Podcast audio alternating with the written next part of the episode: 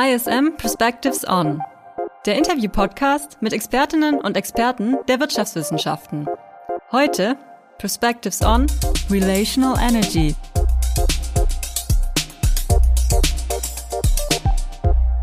Herzlich willkommen zu einer neuen Folge von ISM Perspectives On. Mein Name ist Julian Tröndle, ich bin Redakteur am ISM Campus Stuttgart und mein heutiger Gast ist der Wirtschaftspsychologe Dr. Nico Rose. Seit seinem Psychologiestudium in Münster und seiner anschließenden Promotion in den Wirtschaftswissenschaften wirbt er für die Umsetzung der Erkenntnisse aus der sogenannten positiven Psychologie innerhalb von Arbeitsorganisationen.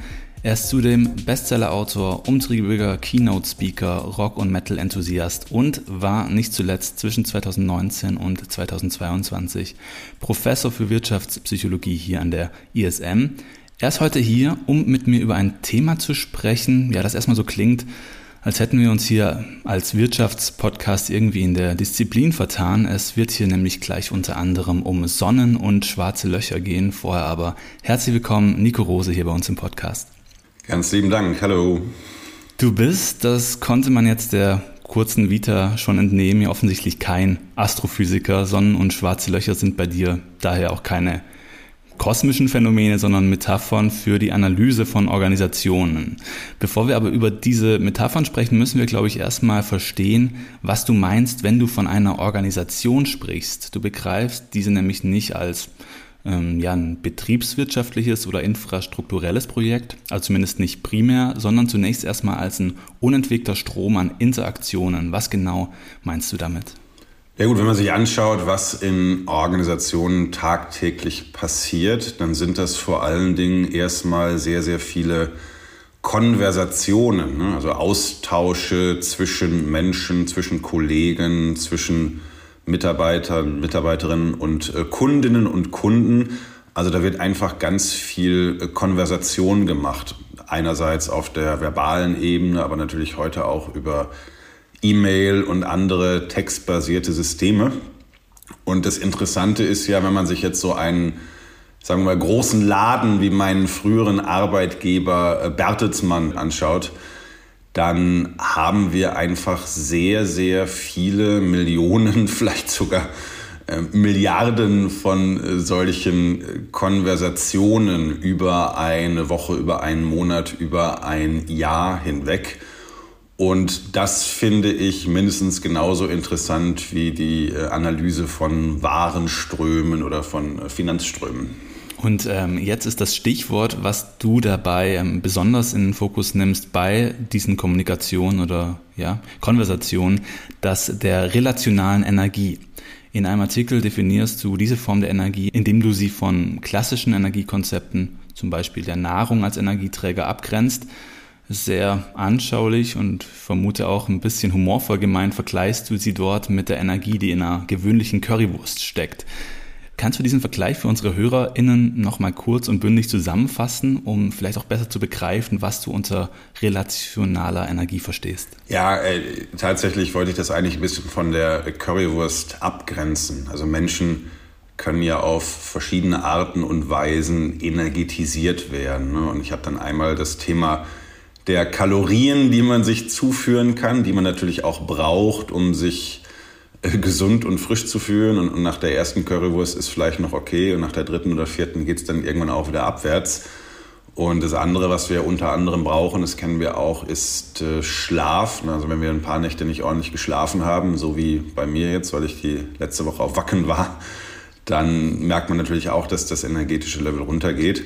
Und davon abgrenzen möchte ich nochmal die Form von Energie, die quasi in Konversation generiert wird. Das heißt, jeder von uns kennt die Erfahrung, dass wir einen Austausch haben mit einem Menschen. Das kann übrigens auch im Nicht-Arbeitskontext genauso passieren. Und dass wir uns nach einem Austausch mit einem Menschen entweder so ein Stück weit ja, energetisiert, ja, auf, auf Englisch sagen wir häufig auch so elevated, also so ein bisschen äh, erhaben oder erhoben fühlen. Das heißt, ich, mir geht's einfach nach diesem Austausch energetisch ein, ein bisschen besser als vorher. Wir haben natürlich auch viele, viele Konversationen, wo das Energielevel im Grunde nachher genauso ist wie vorher. Aber wir kennen auch alle aus unserem Alltag die Situation, dass uns so ein Austausch mit einem anderen Menschen so ein Stück weit runterzieht. Also ich bin dann gewissermaßen nach der Konversation weniger motiviert für das, was als nächstes ansteht, als vorher. Und diese Form der motivationalen Energie, die also im Austausch mit anderen Menschen generiert, aber eben auch vermindert werden kann. Die nennen wir in der Forschung relationale Energie. Und das ist eben nochmal der Fokus, wenn man sich jetzt wirklich einmal vor Augen führt, dass so ein großes Unternehmen eben auch aus Milliarden von solchen Interaktionen besteht am Ende des Tages, dann ist es eben ein ganz spannender Gedanke, dass es auch Milliarden von ja, kleinen oder auch längeren Momenten gibt, um den energetischen Zustand der Organisation zu verändern. Nach oben hin genauso wie nach unten hin. Und es klingt natürlich, wenn man das zum ersten Mal hört, alles ein Stück weit esoterisch. Das möchte ich gar nicht irgendwie in, in Abrede stellen. Das Interessante ist, dass wir jetzt in den letzten 10, 12 Jahren aber tatsächlich äh, Instrumente entwickelt haben, um diese Form der Energie zu messen und durch ja, fortgeschrittene Computeranalysen, das ist jetzt übrigens nicht mein, mein Spezialgebiet, also ich zitiere jetzt nur, aber äh, kommen wir dahin, dass man auch verstehen kann, wie diese Form von Energie sich im Unternehmen ausbreitet und was äh, sozusagen die positiven und ja natürlich auch negativen Wirkungen davon sind. Wir kommen vielleicht zu diesen Instrumenten zur Erhebung gleich noch zu sprechen. Zuerst einmal nochmal zurück zu der Metapher der Sonnen- und schwarzen Löcher, weil jede Begegnung im Büro hat ja, wie du gesagt hast, das Potenzial, den energetischen Zustand eines Unternehmens zu verändern, nämlich durch Abfluss oder Aktivierung dieser sogenannten relationalen Energie. Und hier kommen eben dann auch diese angekündigten Sonnen- und schwarzen Löcher ins Spiel. Was verbirgt sich denn für dich hinter diesen Begriffen?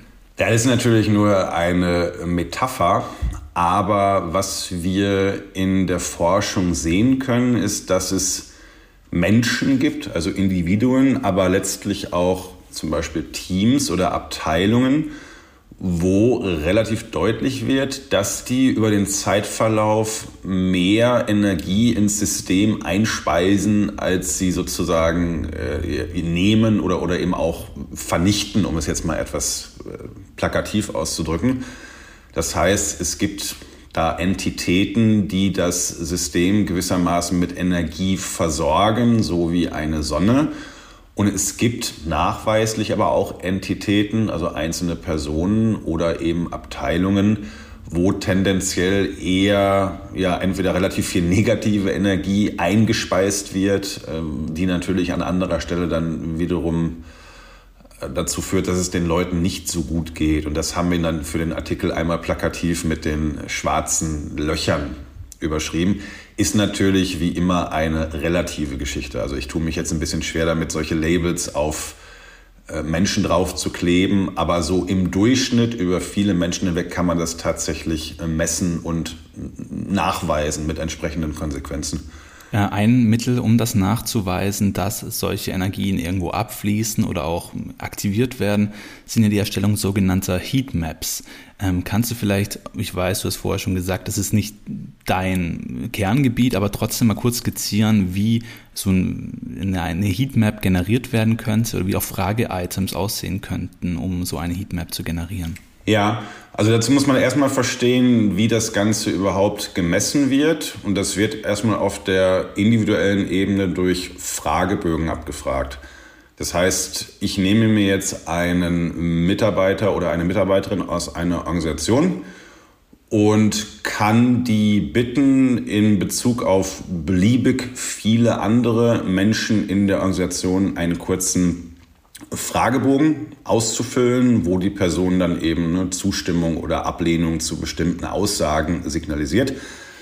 Und das sind dann solche Aussagen wie zum Beispiel, ich fühle mich lebendig, wenn ich mit der Person XYZ interagiere. Ne, oder ich würde die Person XYZ auf, suchen, wenn ich eine Aufmunterung benötige oder so etwas wie nach einem Austausch mit der Person XYZ habe ich mehr Durchhaltevermögen zur Erledigung meiner Aufgaben.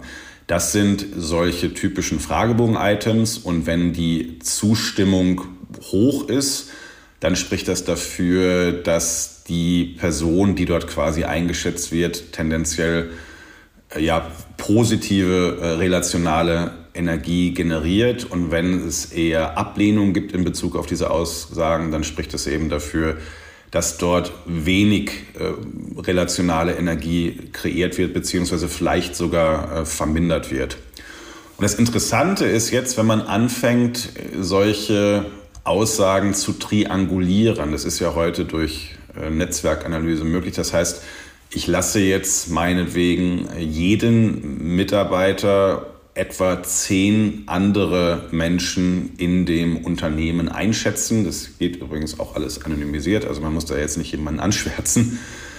Und was man dann letztlich bekommt über die Triangulierung der verschiedenen Aussagen, ist tatsächlich so eine Art, ja, wie wir das genannt haben in dem Artikel, eine Heatmap. Das heißt, man sieht dann, wo Entitäten sind, also entweder Individuen oder wiederum Teams, Abteilungen, wo relativ viel von dieser äh, positiven relationalen Energie bereitgestellt wird, ne, aus der Sicht der anderen Menschen in der Organisation. Und das wären dann auf der Karte eben die, die roten äh, Flecken. Und man sieht natürlich auch, wo wenig davon generiert wird. Und das wäre dann auf der Karte eher der, ja, der blaue Fleck in der Visualisierung dieser Heatmap. Und jetzt vielleicht im Anschluss noch, warum ist denn das wichtig? Das soll ja nicht einfach nur ein Spielchen sein. Wir äh, haben in der positiven organisationalen Psychologie nochmal eine andere Metapher aus der Biologie entlehnt, und zwar die des Menschen heliotrop sind. Heliotrop ist eine Eigenschaft, die viele Pflanzen an sich haben, nämlich dass sie sich quasi nach der Sonne ausrichten, also entweder die Blüten oder die Blätter. Und die Idee hier ist, dass Menschen in einem gewissen Sinne auch heliotrop sind, dass sie sich also nach nährenden, äh, wärmenden Energien sehnen und sich eben auch danach ausrichten. Und das wiederum sieht man relativ konkret zum Beispiel an äh, so Untersuchungen, wo man Menschen fragt, pass mal auf, du hast jetzt ein bestimmtes Problem, du hast eine Herausforderung, weißt nicht genau, wie du jetzt mit deiner Arbeit weiter vorgehen sollst. Und du weißt eigentlich gibt es da einen äh, Experten oder eine Expertin in deiner Organisation, wo du hingehen müsstest, weil du genau weißt, die Person kann mir jetzt wahrscheinlich weiterhelfen. Und wenn man das jetzt aber noch in Verbindung bringt mit dem äh, Level der relationalen Energie, dann sieht man, dass Menschen aktiv andere Menschen meiden, von denen Sie verlässlich aus der Vergangenheit wissen, dass eine Konversation mit dieser Person Ihnen quasi diese Energie entzieht, obwohl die Person fachlich eigentlich der beste Ratgeber wäre. Aber wir sehnen uns sozusagen so sehr danach, diese Form von Energie zu erfahren, dass wir lieber zur zweit- oder drittbesten äh, Person gehen, wenn wir dort mehr von dieser relationalen Energie bekommen. Das heißt, langfristig ist es tatsächlich ein äh, Problem, zum Beispiel für das Thema Wissensmanagement und damit mittelbar für das Thema Innovationsfähigkeit, wenn wir äh, zu viele Menschen in der Organisation haben, die zwar fachlich hervorragend sind, aber gleichzeitig anderen Menschen quasi den Saft abdrehen, um es mal etwas plakativ auszudrücken. Jetzt haben wir vorher über diese, diese Heatmaps gesprochen. Wenn die jetzt erstellt sind, was ist denn dann für die Unternehmensführung der nächste Schritt? Im Artikel sprichst du von, Zitat, zielgerichteten Interventionen zur Steigerung des Energieflusses. Der naheliegende Impuls wäre vermutlich, die schwarzen Löcher möglichst schnell und geräuschlos verschwinden zu lassen, oder? Also zunächst mal müsste ich einschränkend sagen, dass vieles von dem, was da im Augenblick in der Forschung durchaus gemacht wird, nicht eins zu eins auf das Geschehen in Unternehmen übertragbar ist. Das fängt also hier in Deutschland schon beim Thema Datenschutz und so weiter an. Ähm, da muss man, glaube ich, ein bisschen vorsichtig agieren an der Stelle. Ich finde es wichtiger, dass Menschen draußen erstmal verstehen, dass diese Form der Energie existiert und dass sie äh, wirksam ist, ne, in der einen Richtung wie auch in der äh, anderen Richtung. Und das Interessante ist ja, dass man häufig jetzt diese Messmethoden in der Praxis vielleicht auch gar nicht braucht, denn auch, auch das sehe ich immer in meinen Vorträgen. Wir sagen das ja so schön, wir kennen alle unsere Pappenheimer. Also wir wissen das ja in der Regel aus, aus eigener Erfahrung. Ne? Wenn ich mit dieser Person morgen um 10 ein Meeting habe, dann schlafe ich die Nacht vorher schon mal schlechter. Ne? Also das heißt, das Wissen um diese relationale Energie, das ist sowieso intuitiv da. Und ich will darauf hinweisen, dass es jetzt einen Weg gäbe, das sozusagen auch formal empirisch zu validieren. Ob und wie das dann in der Praxis gemacht werden kann und gemacht werden darf, das ist nochmal eine andere Geschichte. Da sind dann in äh, amerikanischen Organisationen meistens die Regeln auch ein bisschen laxer. Ne? Also von daher muss man das alles mit ein bisschen äh, Vorsicht betrachten. Aber wie gesagt, das, das Ganze ist eben da und damit lohnt es sich natürlich auch, sich damit zu beschäftigen, aus meiner Sicht. Ja, aus einer ethisch-humanistischen Perspektive birgt die Strategie ja auch so eine Gefahr, du hast es vorher auch schon anklingen lassen, der Diskriminierung von Mitarbeitenden mit ja, einschlägigen psychischen oder charakterlichen Dispositionen, also eigentlich Dinge, für die sie nichts äh, können erstmal, geschweige denn von Menschen auch, die akut vielleicht durch eine leidvolle Lebensphase gehen, durch einen Schicksalsschlag oder eine psychische Erkrankung, durch eine Identifikation und vielleicht sogar Kündigung hätte man die Situation ja zwar scheinbar bereinigt, das eigentliche Problem würde aber de facto weiter bestehen. Hat eine Unternehmensführung ja auch eine gewisse gesellschaftliche Verantwortung hier, oder? Ja, definitiv. Und von der Kündigung haben wir ja auch noch gar nicht gesprochen. Auf der anderen Seite würde ich einwerfen, dass wir das ja an anderer Stelle genauso tun. Ne? Also wir messen zum Beispiel im Rahmen von Auswahlverfahren die Intelligenz von Menschen und treffen daraufhin Auswahlentscheidungen. Auch da kann man erstmal fragen, ob das, ob das okay ist. Ne? Oder wir verwenden Verfahren, die die Persönlichkeit von Menschen einschätzen zur äh, ja, Frage, ob wir jemanden in die Organisation aufnehmen möchten oder natürlich auch, wie und inwieweit ein Mensch weiterentwickelt werden darf und soll. Ich glaube, dass wir da erstmal wiederum betrachten müssen, dass sei es jetzt Intelligenz oder eben auch Persönlichkeit oder solche Aspekte, dass so eine Einschätzung immer bezogen auf eine konkrete Rolle geschehen muss. Hm? Das ist ja eine wichtige Grundlage in der Personalauswahl und auch in der Personalentwicklung. Und dann würden wir ja auch relativ schnell erkennen, dass es in manchen Rollen völlig okay ist, wenn jemand jetzt sozusagen nicht der geborene Sonnenschein ist. Also wenn jemand im weitesten Sinne ich sage jetzt mal plakativ, alleine vor sich hin programmiert und dadurch seine Leistung erbringt, dann ist das ja völlig okay.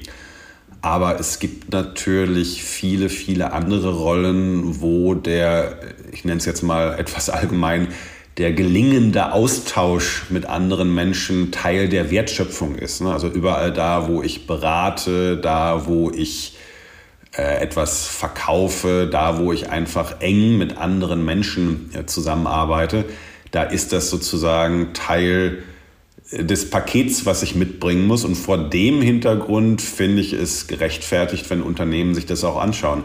Übrigens ein Gedanke dazu, und dann können wir ja vielleicht nochmal schauen, was, was kann man denn theoretisch konkret machen. Ich finde diese Betrachtung gerade vor dem Hintergrund interessant, dass sie eine Leistung von bestimmten Menschen durchaus sichtbar macht, die häufig ansonsten eher unbeachtet bleibt und wahrscheinlich auch gar nicht so gut äh, vergütet wird.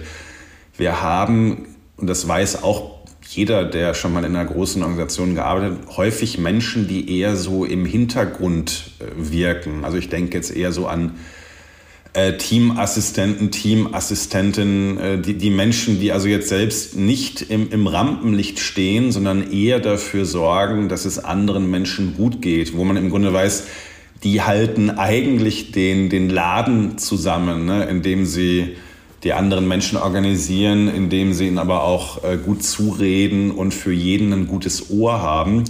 Und das ist nichts, was in irgendeiner Rollenbeschreibung drinstehen würde und ist trotzdem ein ganz essentieller Teil der Leistungserbringung in Unternehmen.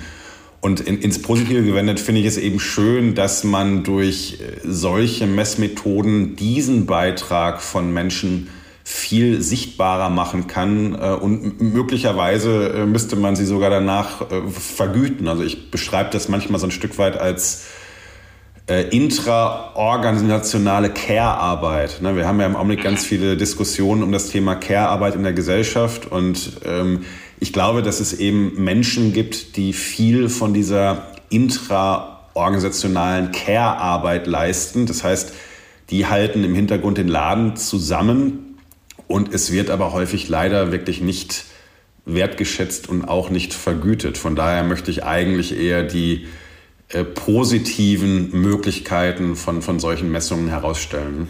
Dein Konzept äh, beruht unter anderem ja auch auf den Überlegungen des äh, finnischen Kommunikationsforschers Esa Saarinen. Der sagt, soziale Systeme haben eine natürliche Tendenz, mit der Zeit in Negativspiralen abzugleiten. Und Grund dafür sei die verzerrte Wahrnehmung von Menschen. Sie achten eben stärker darauf, was sie von anderen nicht bekommen, als auf das, was sie selbst nicht zu geben bereit sind. Daher warten die Menschen eben dann eher ab, statt sich proaktiv einzubringen und so etabliert sich dann mit der Zeit eine Kultur des sich Zurückhaltens. Energieeinspeisung, so die Schlussfolgerung, geschieht in Organisationen also zu selten ohne Hintergedanken an spätere Gegenleistungen. Wie lässt sich denn diese Spirale durchbrechen? Ja, das ist tatsächlich äh, sehr, sehr schwierig. Äh, Esa Saarinen spricht deswegen auch, äh, zumindest auf Englisch, von Systems of Holding Back in Advance and in Return. Und es hat tatsächlich etwas mit der, jetzt etwas verallgemeinert, mit der Funktionsweise unseres Gehirns zu tun. Wir sind schon darauf gepolt, erstmal im weitesten Sinne äh, negative Reize, negative Informationen und so weiter äh, deutlicher wahrzunehmen und auch eingehender zu verarbeiten und letztlich prägen negative Interaktionen alles das, was danach kommt, deutlich stärker als ähm, positive Interaktionen. Und da kommen wir auch nicht raus. Wir können uns jetzt nicht ein, ein anderes Gehirn einbauen lassen.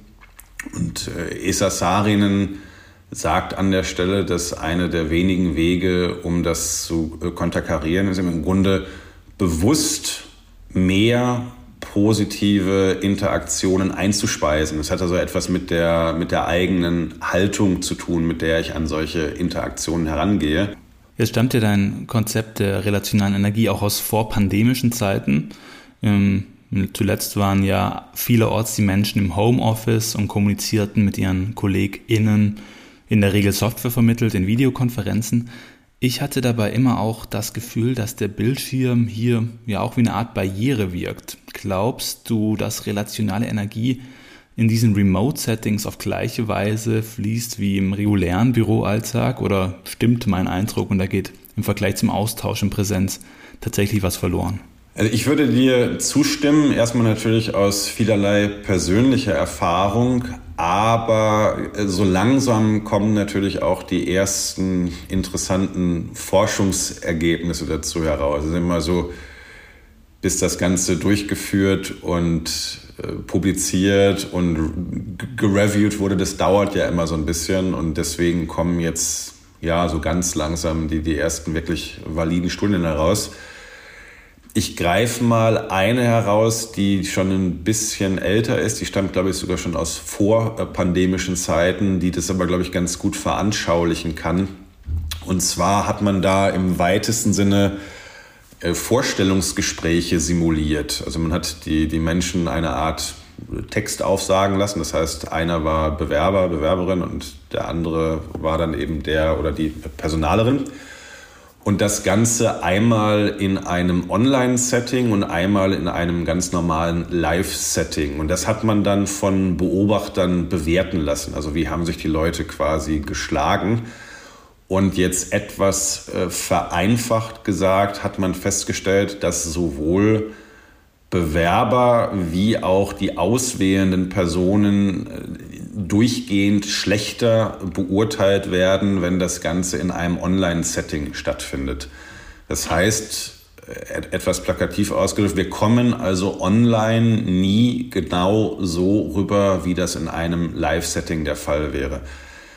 Und das könnte langfristig sogar dazu führen, wir, wir Deutschen sind ja dann doch sehr auf, auf Regeln und dann immer auch auf Gleichstellung und so weiter bedacht, dass man irgendwann sagt, wenn du ein Bewerbungsverfahren durchführst, dann musst du in puncto Fairness entweder alle online oder alle live auswählen, weil du sonst die Menschen in einem gemischten Verfahren, die du online auswählst, benachteiligst. Und natürlich hat das etwas damit zu tun, dass ich die Person in der Regel nur eingeschränkt sehen kann. Ein, ein wichtiger Teil von der Person sind ja äh, Mimik und Gestik. Also wir brauchen das in der Regel, um zu verstehen und zu interpretieren, was der oder die andere uns sagen möchte. Und das geht natürlich online zu einem großen Teil verloren. Übrigens auch aus meiner Sicht, weil die meisten Leute ihr Equipment falsch benutzen. Wir sind in der Regel viel, viel, viel zu nah an der Kamera und dann hat man eine Perspektive, wo man dem anderen quasi die ganze Zeit die Nasenlöcher hochguckt. Das ist ja äh, hochgradig unnatürlich. Also ich versuche Menschen, also auch wenn ich jetzt eingeladen werde, vor Firmen zu sprechen, immer erstmal zu sagen, sorgt für richtig, richtig gutes Licht, dass die Leute euch sehen können, sorgt für richtig, richtig guten Ton, sodass ihr gut zu hören seid, weil alles, was quasi da stört, wird vom Gehirn vorbewusst äh, der, der Konversation angelastet, auch wenn es eigentlich was mit externen Faktoren zu tun hat. Und dann geht bitte so weit von der Kamera weg, dass die Leute zumindest auch mal eure, eure Arme gut sehen können, damit die Menschen ähm, verstehen, was ihr dort mit den Händen macht. Und ich neige sogar dazu, wenn ich jetzt auch selbst online äh, präsentieren muss, ich gestikuliere tatsächlich noch mehr als im richtigen Leben, obwohl ich da auch schon viel gestikuliere, wenn ich auf der Bühne stehe. Ich versuche auch tatsächlich meine Stimme noch mehr zu modulieren, damit da einfach eine gewisse Lebendigkeit reinkommt. Das wird jetzt nicht alles ausgleichen. Ne? Wir können den anderen immer noch nicht irgendwie in 3D sehen und auch nicht riechen, schmecken und fühlen. Aber man kann so ein bisschen was dagegen tun. Ich hatte vor ein paar Monaten, auch könnte jetzt auch schon wieder ein Jahr her sein, das verschwimmt ja alles in der Corona-Zeit, einen Online-Workshop mit, ich glaube tatsächlich allen Mitarbeiterinnen und Mitarbeitern von eBay hier in Deutschland. Und der, jetzt habe ich den Namen nicht parat, ich glaube Oliver Klink hat die Einleitung gemacht und auch den Abschluss als ne, Geschäftsführer von Deutschland. Und er sagte dann äh, auf, auf Englisch, weil das alles auf Englisch stattgefunden hat, einen wahnsinnig tollen Satz, der das aus meiner Sicht sehr, sehr gut zusammenfasst. Und der Satz lautete, we have to be 10% nicer online. Also, und das äh, prägt letztlich auch wieder das, was der Esa Sarinen, glaube ich, gemeint hat. Also wir müssen oder dürfen, sollten intentional über Online-Aktionen oder Interaktionen ganz bewusst 10% freundlicher sein, als wir das im normalen äh, Leben wären. Und, freundlich meine ich jetzt in einem sehr breiten Sinne, weil wir davon ausgehen müssen, dass wir unter Online-Bedingungen nur 90% von dem transportieren können, was wir live transportieren können. Jetzt bitte nicht an den Zahlen festhalten, es geht nicht um 10 und 90 Prozent, sondern es geht um die Idee, ich muss mich ein Stück weit bewusst dahin bringen, weil ich verstehe, dass ich eben online nicht so ganz da bin. Und den Gedanken pflegt Esa Sarin, glaube ich, ganz allgemein. Er sagt, probier mal lieber mit 110 äh, Prozent deiner Freundlichkeit und, und deines Respekts da zu sein, weil Organisationen leider automatisiert dafür sorgen, dass die Menschen nicht alles von dem wahrnehmen werden, was du eigentlich einbringst. Mhm. Das waren ja schon einige sehr, sehr praxisnahe Tipps, wie die relationale Energie im, ja, im Remote- oder Homeoffice-Setting gesteigert werden kann. Vielleicht abschließend gefragt, hast du auch noch so vielleicht so drei zentrale Tipps für EntscheiderInnen, um den energetischen Zustand konkret in Unternehmen, also in Präsenz zu steigern? Ja, einen Aspekt haben wir eben schon angesprochen. Das ist tatsächlich das Thema Rekrutierung beziehungsweise natürlich auch Mitarbeiter, Mitarbeiterinnenentwicklung. Es gibt viele, viele Unternehmen und nochmal, das finde ich durchaus gerechtfertigt, die sich schon bei der Rekrutierung sehr gut mit überlegen, wen möchte ich denn eigentlich mit an Bord holen und welche, welche Form von Energie möchte ich sozusagen in mein Unternehmen hineinlassen. Und da gibt es dann äh, sehr, sehr krasse Formen. Das ist, glaube ich, in Deutschland wieder nicht erlaubt, aber man kann ja auch mal den Blick über den Ozean schweifen lassen. Ich habe mal gelesen, dass das Unternehmen äh, Buffer, also äh, Softwareunternehmen, tatsächlich, und wie gesagt, da weiß ich nicht, ob das, ob das erlaubt wäre, aber es wird offensichtlich gemacht, dass die tatsächlich vorher die äh, Social-Media-Kanäle von Bewerbern durchleuchten und jetzt gar nicht so sehr mit der Frage, hat der irgendwo ein Bier in der Hand oder so oder macht der Mensch gerne Party, sondern die wollen äh, sogenannte Complainer vorher ausfiltern. Also Leute, die dazu neigen, auf Social Media sich ständig über Gott und die Welt zu beschweren, da sagt das Unternehmen, das würde uns wahrscheinlich im Unternehmen langfristig nicht gut tun und die, die wollen wir halt tendenziell nicht an Bord haben. Wie gesagt, alles mit ein bisschen Vorsicht zu genießen, aber äh, es ist einfach da draußen. Das andere, was ich gesagt habe, ist sowas wie die, wie die Flughafenfrage bei, bei Netflix. Und letztlich machen wir das alle irgendwo intuitiv. Ne? Deswegen machen wir ja auch Vorstellungsgespräche. Wir wollen die fachlichen Qualifikationen der Menschen einschätzen, aber am Ende des Tages geht es ja immer auch ein bisschen um den, um den Nasenfaktor. Und ich finde, das ist einfach gerechtfertigt da, wo Menschen miteinander arbeiten, weil es eben einfach diese äh, Effekte zeitigt. Unternehmen sollten tatsächlich das mit berücksichtigen bei der Frage, wer wird in ähm, Führungspositionen befördert. Ich glaube, wir kommen immer noch aus einer Welt, wo wir tendenziell Menschen befördern, die vielleicht fachlich die beste äh, Qualifikation haben oder die einfach fachlich Höchstleistungen erbracht haben in der Vergangenheit und dann befördern wir diese Menschen in Führungsrollen. Das kann gut gehen, das kann aber auch arg in die Hose gehen. Ich glaube, dass wir in Zukunft noch viel stärker darauf achten sollten, äh, welche Menschen wirklich einfach auch die Qualifikation für Führungsaufgaben mitbringen. Und da muss man dann am Ende des Tages auch jetzt wieder etwas plakativ ausgedrückt feststellen, dass Führung vor allen Dingen erstmal heißt, mit Menschen zu sprechen. Also ich, ich tausche mich mit Menschen aus, ich bin für die da. Und da kann dann diese Frage der äh, relationalen Energie schon einen starken Ausschlag geben. Ich spreche deswegen manchmal auch von Führungskräften so als energetische Hubs, als energetische Umschaltstellen. Und es ist nicht unwichtig, was diese Menschen an der Stelle einspeisen. Insbesondere vor dem Hintergrund, da haben wir jetzt noch gar nicht drüber gesprochen, deswegen mache ich noch mal einmal kurz den Schlenker, dass wir in äh, verschiedenen Forschungsarbeiten sehen können, dass die relationale Energie, die da in einer Konversation äh, entwickelt oder eben auch vermindert wird, dass die nicht nur zwischen diesen beiden Menschen verbleibt, sondern zumindest statistisch gesehen wandert die quasi durch das Netzwerk. Das heißt, die pflanzt sich fort, indem Menschen aus einer Konversation etwas in die nächste Konversation mitnehmen, natürlich immer ein bisschen abgedämpft. Und wir können das mittlerweile, äh, zumindest jetzt in diesem Forschungssetting, bis ins vierte, fünfte Glied einer äh, Kette messen. Und das heißt letztlich nichts anderes, als dass je höher ein Mensch in einer Organisation aufgehängt ist, umso stärker ist auch der emotionale und relationale Impact dieser äh, Person.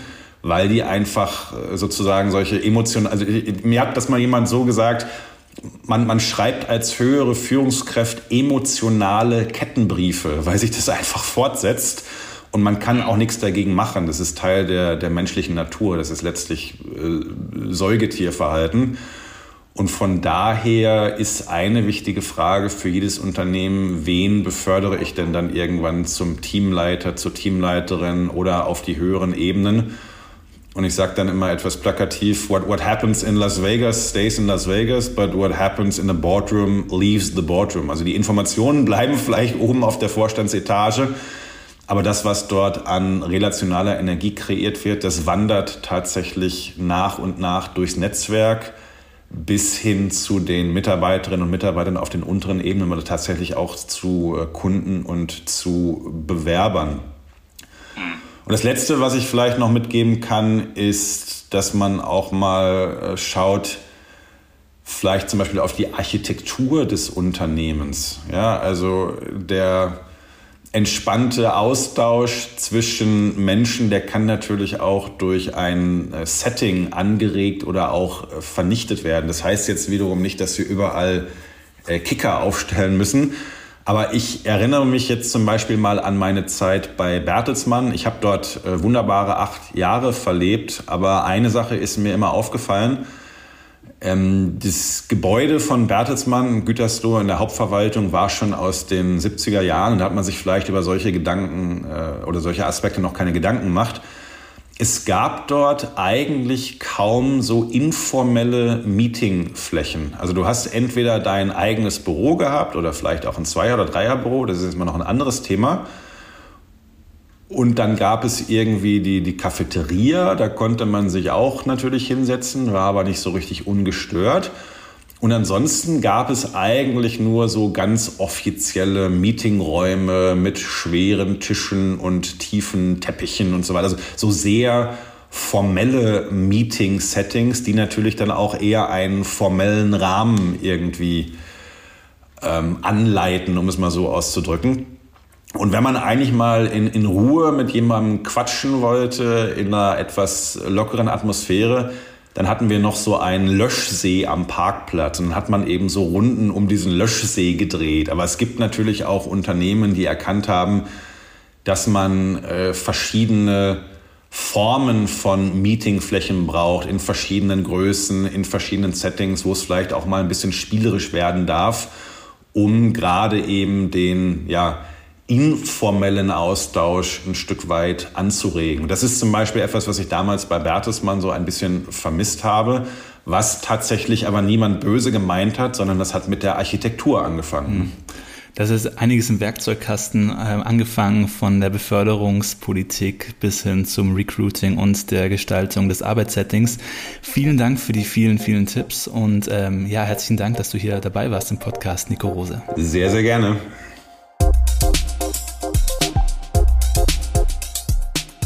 Alle im Interview genannten Quellen findest du in den Shownotes zur Folge.